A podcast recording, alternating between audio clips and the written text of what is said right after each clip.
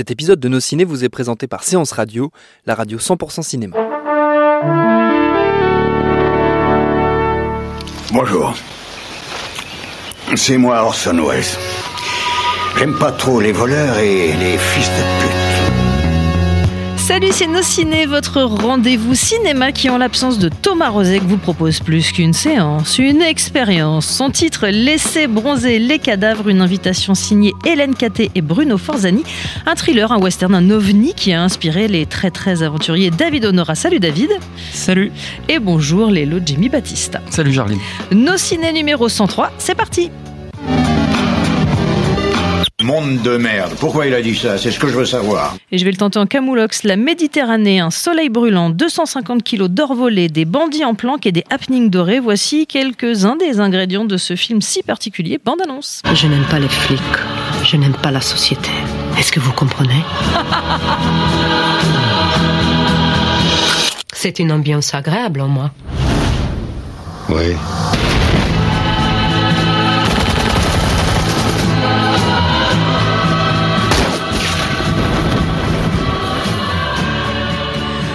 Définir ce laisser bronzer les cadavres, le terme expérience vous semble-t-il adéquat, David?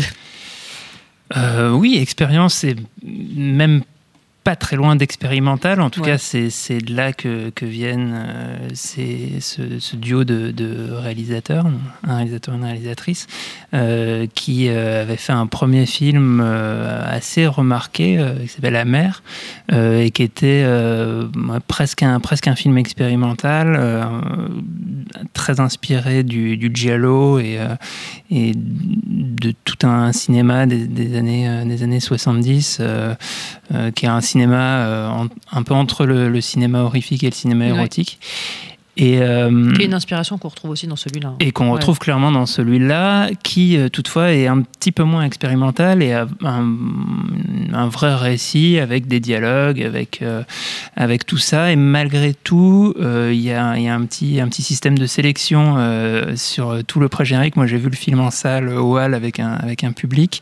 Et et il y a quand même euh, 3-4 personnes qui sont sorties au bout de 10 minutes en se disant qu'est-ce que- qu'est-ce qu'on est, qu'est-ce qu'on est allé voir. Donc c'est c'est- un film euh, qu'il faut aborder euh, le cœur ouvert parce que ça, ça- c'est vraiment pas quelque chose qu'on a l'habitude de voir au cinéma, donc le terme ovni n'est pas usurpé, et qui en même temps, moi je trouve est très intéressant euh, euh, d'un point de vue esthétique, euh, d'une part sur le travail du son, qui est, qui est, qui est pour moi assez, assez Oui, Parce exceptionnel. que c'est faut l'accueillir le cœur ouvert, les yeux ouverts et les oreilles ouvertes aussi. Hein. C'est très spécial. Euh, et le deuxième truc, c'est euh, c'est visuel. Il y a énormément de, travail et de recherche sur les, raccords, notamment, euh, voilà, il y a, plein d'idées. Je sais pas, un, échange entre deux personnages de part et d'autre d'une table avec, des raccords très rapides où on se rapproche de plus en plus du visage des personnages. Il y a des, choses qui, sont imaginées un peu tout le long du film et, et c'est voilà on suit cette histoire donc qui est l'histoire d'un d'un braquage euh, un, un très violent d'un fourgon euh, plein de lingots d'or et, euh, les, les, les brigands vont se, cacher dans, dans, un, dans une petite ruine dans la Méditerranée et vont attendre en gros que la police débarque et ensuite on vit un long euh, un long siège euh, avec des coups de feu dans tous les sens Et des happenings. et des happenings. euh, et tu disais des happenings dorés, c'est même euro, euro doré. Je ne sais pas oui, si le, ça. Si y a le une tag scène assez existe. mémorable euh, Mais il y a- qui y a implique y a de, pipi. de l'or et du pipi. Voilà. Est-ce que de l'or et du pipi, ça fait une bonne recette Ouais, pour un bon ouais, film, alors, Jimmy. Non mais moi ce que j'ai, enfin avant même de voir le film, c'était déjà assez excitant comme projet de toute façon parce que ça reposait quand même sur deux principes, enfin deux défis on va dire assez importants. C'est-à-dire le premier c'était quand même d'adapter Manchette, qui est un, un Ouais. auteur qui est quand même très très difficile à adapter puisque c'est un, un styliste en fait. C'est hum, pas quelqu'un qui, enfin, on parlait de Stephen King il y a pas si longtemps dans deux trois émissions en arrière. Ouais. Euh, c'est pas la même chose. Stephen King c'est des situations, des ambiances. Là c'est vraiment un style particulier, c'est une écriture, c'est les- ça passe pas souvent à la tête des personnages. Donc là, c'était un peu, c'était un peu le premier défi, parce qu'en plus, euh, tous, les, tous, les, films- tous les films, les adaptations de manchette ont été à peu près ratés, euh, que ce soit Trois hommes à abattre, Nada, etc. Et Là, les fans de Manchette sont très contents. hein, a oui, oui, oui, parce que bon, après, c'est Ouais. aussi le, le, le, un des bouquins peut-être les plus simples à adapter dans le sens où il y avait vraiment une, une histoire. Enfin, c'était assez, on va dire, minimaliste.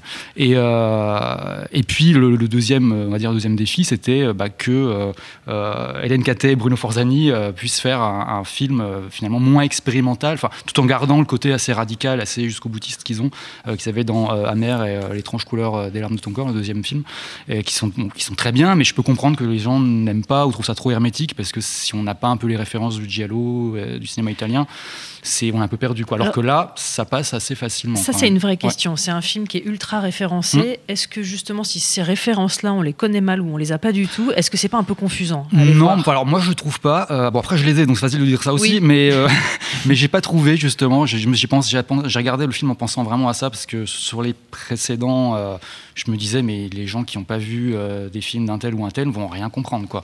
Et enfin même quand on les a vus on comprend pas de toute façon, mais c'est vraiment un, un, truc de référence d'univers.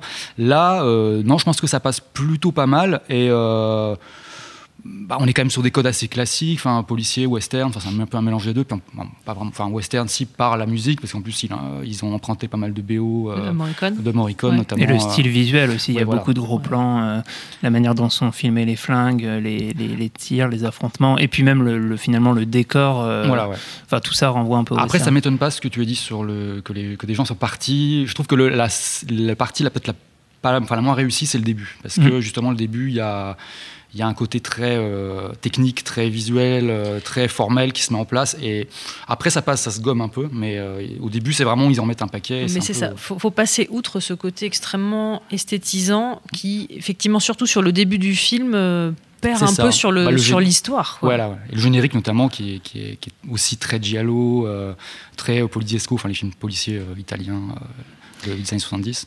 Oui, enfin, ça, ça, opère un peu un travail de sélection, on va dire. En fait, euh, ce, qui est, ce qui est quand même intéressant, c'est euh, quand, quand, on parle de cinéma expérimental, c'est justement ce que, ce que produit euh, ce travail d'expérience. C'est-à-dire que bah, parfois, en, collant des bouts de film, en collant des images, et, une grosse partie de, de l'aspect expérimental est, sur le montage, bah, ça ça donne des idées ou ça donne à voir des, des, manières euh, de, de, raconter visuellement quelque chose qu'on n'a pas forcément déjà vu. Et, euh, je trouve que le film est très riche de, de ce genre de choses. Et, euh, et du coup, euh, on, reste, à mon sens, même sans avoir les références, en fait, euh, emporté euh, par l'ambiance et par la foule de, petites choses, de petites idées qu'on va, qu'on va trouver. C'est vrai que sur, sur, le son, c'est vraiment, il y a vraiment un truc parce que je pense que aussi c'est un film qu'il faut, il faut dire aux gens d'aller voir en salle et de pas attendre de choper un rip dégueulasse. C'est plus compliqué sur une télé. Hein, voilà, parce que là, le son, effectivement, le, moi, ce que j'ai aimé, c'est un peu le film, c'est un peu l'anti John Wick, quoi. C'est John Wick, c'est il y a 10 000 personnes se font tuer euh, de manière complètement euh, cartoon, jeu vidéo. Et euh, là, c'est chaque balle pèse vraiment 3 tonnes. Quoi. C'est vraiment. et on l'accompagne. Voilà, c'est ça. et donc, ça, c'est un truc que j'avais vachement aimé. Après, il y a un côté aussi où les gens peuvent se retrouver qui est bah, le casting aussi, quoi, parce qu'ils ont quand même fait leur truc pour parler à toute une génération de cinéphiles, enfin assez large d'ailleurs. Quoi. Et Bernie Bonvoisin. Voilà, ouais, chanteur de Trost, qui d'ailleurs racontait, alors ce qui va dans le côté expérimental et le, travail de montage, qu'en fait pour certaines scènes, il a, ils, ont, ils ont demandé les deux réalisateurs d'abord d'enregistrer les dialogues et en fait, ils ont filmé les scènes ensuite. C'est-à-dire que même le travail du, de dialogue et d'image se sont faits en, en séparé. Ouais, et puis y a, dans la démarche, il y a un petit côté euh, dandy, en fait, euh, que qu'on retrouve même dans tout ce qui entoure le film. Par exemple, euh, si vous regardez l'affiche du film, elle est vraiment. Il y a, enfin, c'est pas du tout dans le style des, affiches contemporaines. C'est, elle est vraiment magnifique. Il y a un très très gros travail graphique et qui, en plus est dans la lignée de ce qu'ils ont fait sur les sur leur, sur leurs précédents films. voilà, même dans le titre Enfin, il y, a quelque chose qui est euh, clairement en, fait en marge du, du, gros du cinéma commercial actuel.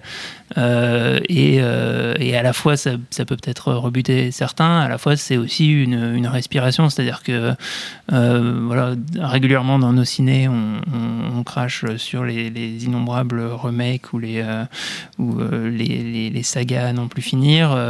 c'est intéressant de, de, parfois aller voir un peu ailleurs et de, de, de voir des, des initiatives intéressantes. Ah, tout est très différent et en même temps, euh, le film, la comparaison revenu plusieurs fois, on lui prête des vertus tarantinesques. Est-ce que c'est une hérésie Moi, je dirais que non. Enfin, après, c'est juste que c'est des influences que Tarantino a de son côté aussi. Ça, Donc, en un fait, truc euh, d'in- d'influence voilà. commune plus C'est vrai que que de... mon- euh, le- en l'épluchant un peu et le casting et les gens qui est un peu Ouais. derrière, euh, c'est un peu la génération Starfix, le, cinéma, le Mhm. magazine de cinéma des années 80 et tout début 90, euh, que bon, moi j'ai beaucoup lu. Et en fait, il y a vraiment cet esprit-là, c'est-à-dire c'est c'est du, du mad movies qui aurait vu des films de Godard aussi, quoi. C'est un peu ça, quoi. Ouais, c'est, c'est presque plus proche de Godard que de Tarantino parce Mm. que il y a, dans la démarche euh, cinématographique et cinéphile de Tarantino, il y, a, il y a vraiment un désir de démocratisation, alors que là, je pense que le, le côté Ouais. dandy dont je parlais est plutôt euh, resté dans, dans son club et dans son.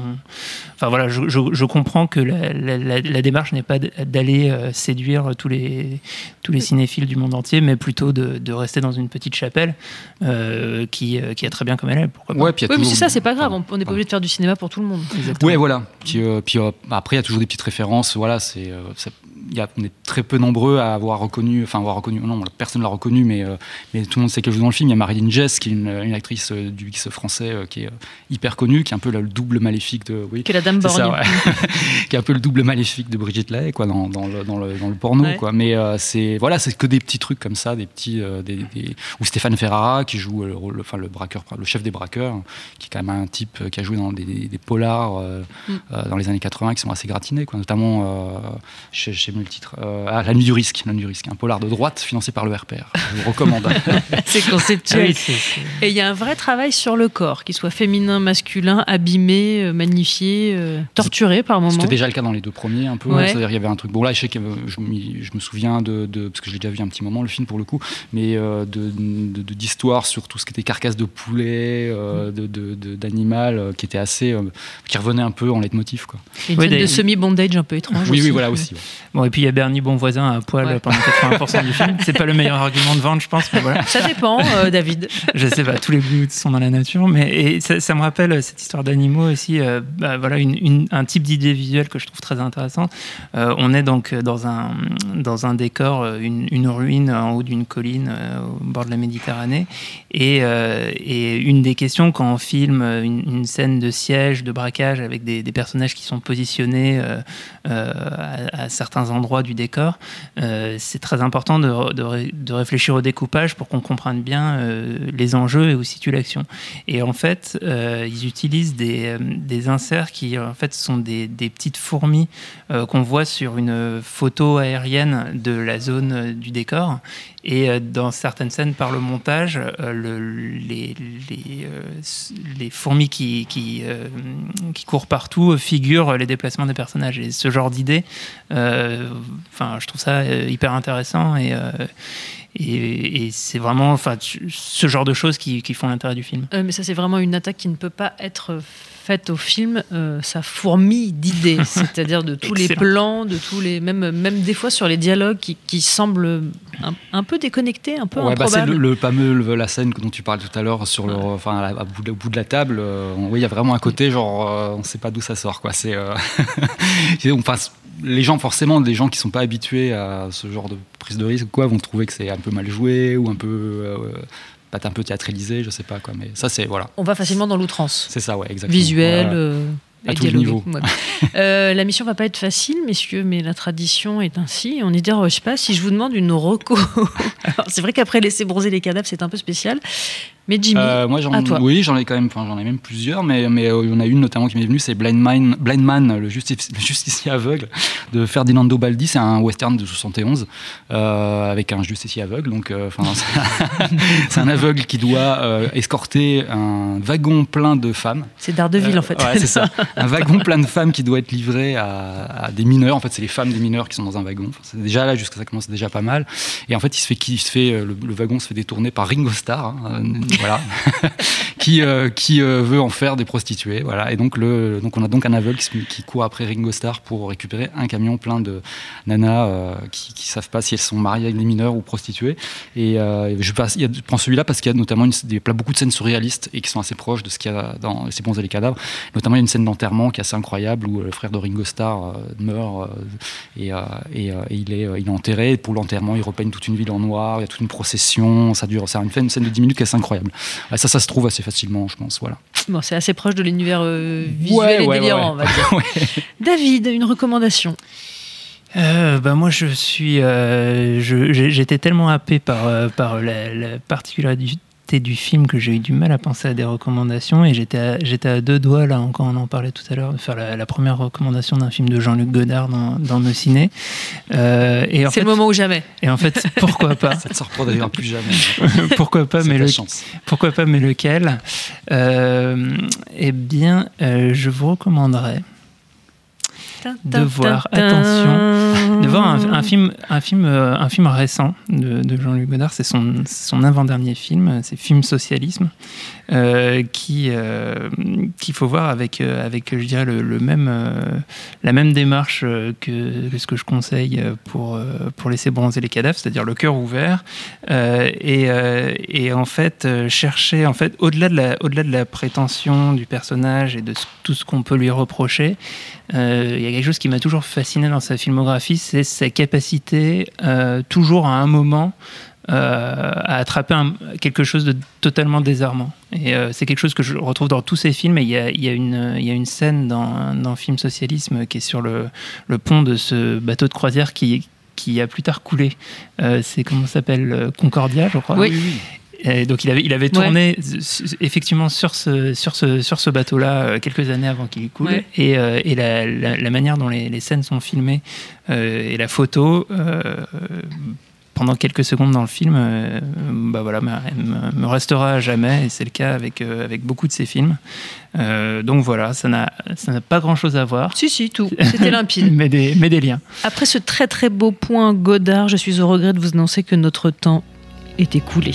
Merci à tous les deux, merci David Donora, merci beaucoup Lélo Jimmy Battista, merci à Jules à la technique, merci à l'antenne Paris pour l'accueil. Rendez-vous sur binge.audio, le site de notre réseau de podcast Binge Audio pour retrouver toutes nos émissions et on vous dit à très vite.